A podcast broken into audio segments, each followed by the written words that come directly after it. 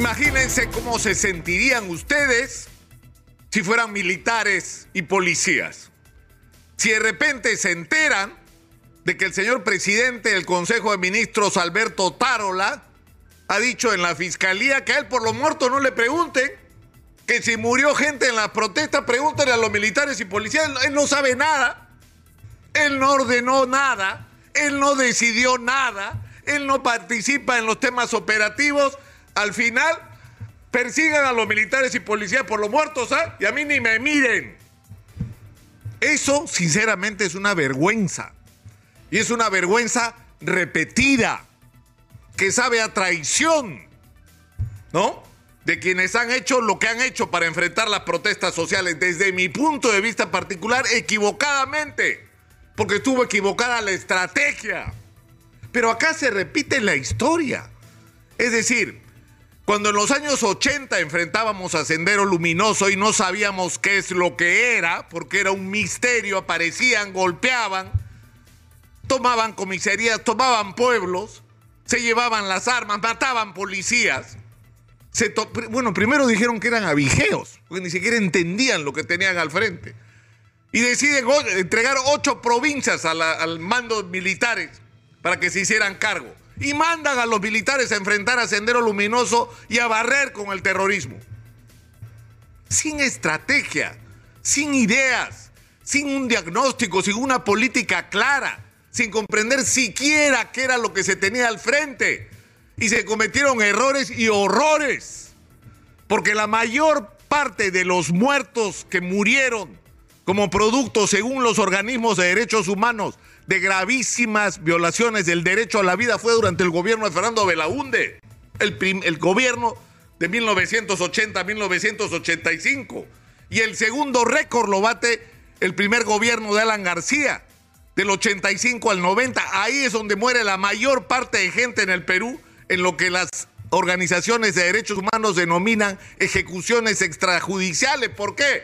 Porque llevaban los miembros de las Fuerzas Armadas a un lugar donde Sendero había atacado, no se sabía que era Sendero y metían bala indiscriminadamente. Y murió muchísima gente, decenas de miles de personas murieron. Porque se respondió a la violencia bruta de Sendero con otra violencia bruta. Y eso cambió en un momento. Pero cambió ¿por qué? Porque los militares se dieron cuenta que con e, por ese camino no solamente era un problema humanitario el que se estaba afectando, sino se estaba perdiendo la guerra porque se le estaba entregando a las poblaciones a los brazos de los terroristas y en el momento que se iluminaron las mentes de quienes conducían en la práctica y cotidianamente y pagaban los precios cada día con la vida de su propia gente, entendieron que había que cambiar la estrategia, que había que acercarse a la población, que había que separar a la población de los terroristas. Ahí empezó el fin de Abimael Guzmán, que terminó con la labor extraordinaria de la policía de inteligencia de separar a los líderes terroristas, ¿no es cierto? Perseguirlos, no agarrar un terrorista y matarlo, como decían algunos, el mejor terruco es el terruco muerto. No, lo que hacía la policía era los detenían, los soltaban y los seguían. ¿Para qué? Para que los lleven a la cabeza y llegaron a la cabeza. Debilitados en el campo porque los militares los aislaron del movimiento campesino y de las comunidades que se autoorganizaron y se aliaron con las Fuerzas Armadas en las ciudades, la policía logró con una estrategia extraordinaria de inteligencia, sin un solo balazo, capturar prácticamente a toda la cúpula de Sendero Luminoso y también del MRTA. Pero después de los años transcurridos, en los que quienes han estado sentados en el banquillo de los acusados por las barbaridades y los errores que se cometieron, los políticos, los políticos han estado sentados, los que decidieron cómo se hacían las cosas, no señor, eso no ocurrió. Los que pagaron los platos rotos fueron los militares y los policías. Los que estaban al final de la cadena. Y hoy la historia se repite. Hemos tenido desde el 7 de diciembre una explosión social por motivaciones políticas que había que enfrentar con inteligencia y se enfrentó con torpeza. ¿Quién decidió que los militares fueran a Ayacucho a enfrentar la protesta social? ¿Qué hace un militar? Cuando tiene al frente gente que está protestando. ¿Tiene una bomba lacrimógena? No tiene. Se protege con el escudo de las piedras. No tiene escudos. Agarra la vara para enfrentar al manifestante y disolverlo. No tiene vara. ¿Qué es lo que tiene el militar? Un fusil. ¿Y qué es lo que hace el militar cuando se ve atacado por una masa de manifestantes? Dispara. Y lo advertimos. Si ponen a los militares a enfrentar la protesta social, va a morir gente y murió gente.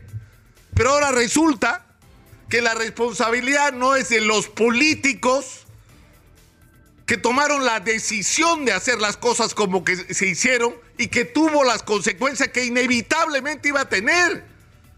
La estrategia decidida por la señora Dina Boluarte y el señor Alberto la que ha sido clave en todo este proceso, ha tenido estas consecuencias inevitables. Porque eso era el fin de todos modos, por la manera como habían decidido las cosas. Y lo mismo en Puno. La decisión de proteger el aeropuerto, así cueste vida, 17 personas. 17 personas han muerto en Juliaca y no terminamos de tomar conciencia de lo grave que es esta cifra y del dolor y de la zanja y de la herida que ha abierto con los puneños en relación al resto del Perú. Y las cosas pudieron ser de otra manera, pero ¿quién decidió que se hicieran las cosas como se hicieron? ¿Los militares y policías que tenían que enfrentar a la gente enardecida? ¿Ah? Y que terminaron las cosas como todos sabemos que terminaron. O sea, ¿son ellos los responsables? Es decir, nos puede decir el presidente del Consejo de Ministros que él no sabía, que él no decidió, que él no intervino. O sea, el señor se lava las manos y otra vez vamos a vivir la historia de que los que van a ir presos son los policías y los militares y los políticos bien gracias en su casa o mudándose al extranjero. Eso es lo que vamos a tener. Me parece que no hay derecho. Sinceramente no hay derecho. Y yo entiendo si los militares y los policías hoy están muy molestos e indignados por este tipo de actitudes. Y me parece absolutamente justificado porque esto sabe a traición. A eso es a lo que le debe saber acá, lo deben tener los militares y policías. Porque los responsables, es decir, ¿cuándo vamos a tener políticos que nos digan, tomamos la decisión de intervenir, sabíamos que iba a morir gente, morir, murió gente, asumo la responsabilidad? ¿Por qué no son capaces de tener el coraje de asumir la responsabilidad y las consecuencias de sus actos y de sus decisiones. ¿Por qué?